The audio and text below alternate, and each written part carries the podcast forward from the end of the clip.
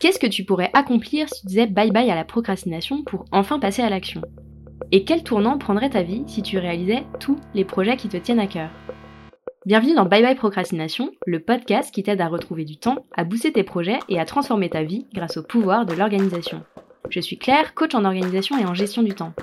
Dans ce podcast, je parle de motivation, de productivité, de to-do list, de priorités, et je partage les meilleures astuces et méthodes d'organisation. Alors si tu cherches comment t'organiser pour enfin avancer et réussir à concrétiser tout ce que tu entreprends, tu es au bon endroit. Je crois que la première chose que je fais avant de partir en vacances, c'est de vérifier que j'aurai bien accès à Internet. Et quand je me pose deux secondes et que je me rends compte que je stresse d'être coupé du monde pendant une journée ou une semaine, je me demande ce qui tourne par an chez moi. Est-ce que je suis à ce point devenu accro à mes mails que je suis incapable de partir en vacances sans me demander si je pourrais les relever ou y répondre? Est-ce que je suis vraiment devenue incapable de faire une vraie coupure sans culpabiliser et sans stresser de ne rien faire? Quand j'étais salarié, j'avais une règle simple. Ne jamais installer ma boîte mail pro sur mon téléphone perso. Et ne surtout pas répondre aux SMS ou aux appels liés au boulot après 18 heures. En fait, quand j'étais salarié, les choses étaient claires. À partir du moment où je fermais la porte du bureau, que ce soit pour une soirée ou une semaine, j'étais plus disponible pour personne. Et je kiffais ce confort de l'esprit qui me permettait de déconnecter complètement le temps de la soirée, du week-end ou de mes vacances, sans éprouver de culpabilité. Bon, évidemment, si je parle au passé, c'est parce que dans mes premières années d'entrepreneuriat, les choses se sont légèrement corsées. Et que je me suis trop souvent retrouvée à partir en week-end avec une liste de tâches, à répondre à mes clients sur mes vacances, et à ne plus savoir faire de pause sans culpabiliser. Parce que j'avais peur de manquer une opportunité, peur de froisser un client, peur de pas être disponible tout simplement.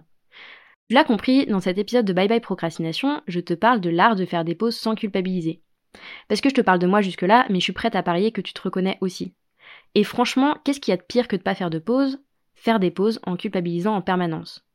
Te retrouver le cul entre deux chaises si tu me permets l'expression. Pas vraiment en vacances, car ton esprit est ailleurs, et pas vraiment au travail parce que t'es quand même sur un transat à essayer de profiter de tes congés bien mérités.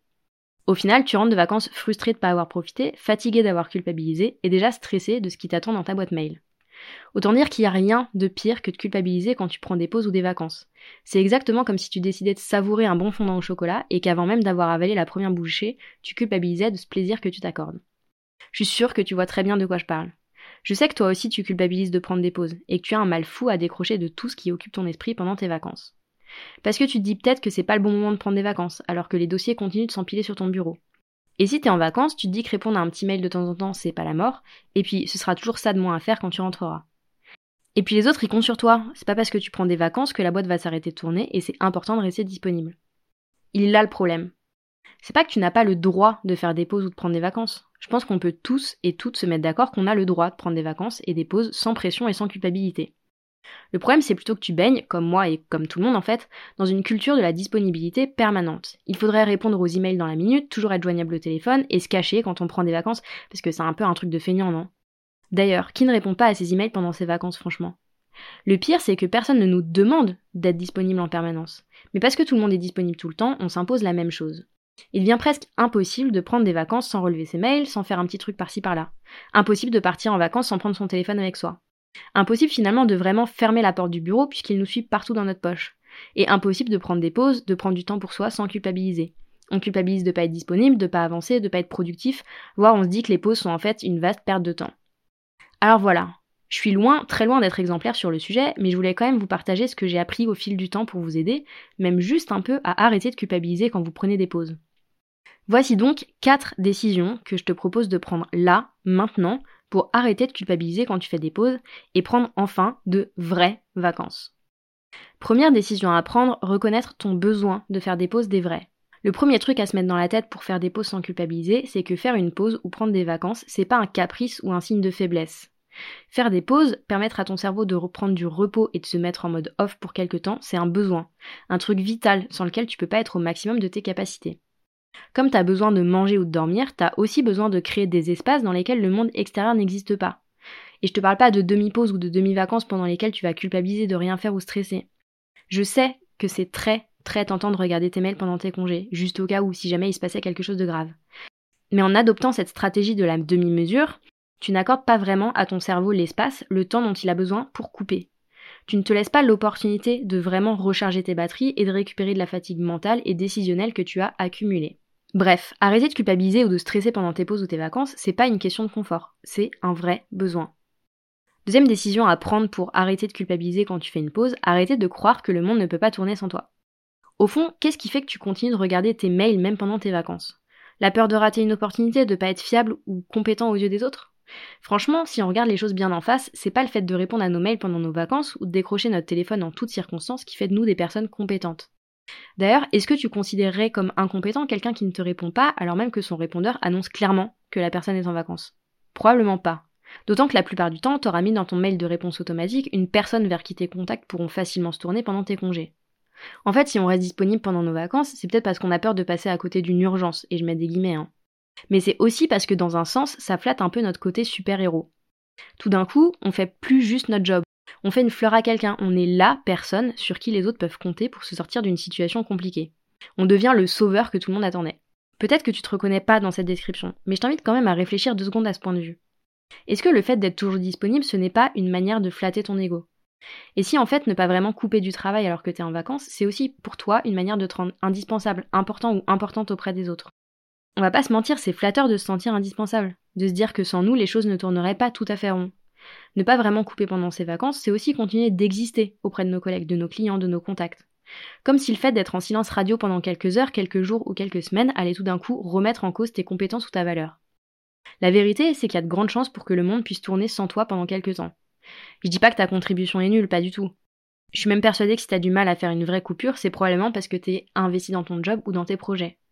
Mais t'as pas besoin d'enfiler ton costume de sauveur pendant tes vacances pour que tes qualités soient reconnues. D'ailleurs, plutôt que de te rendre disponible H24, je pense qu'il vaut mille fois mieux organiser ton départ en vacances.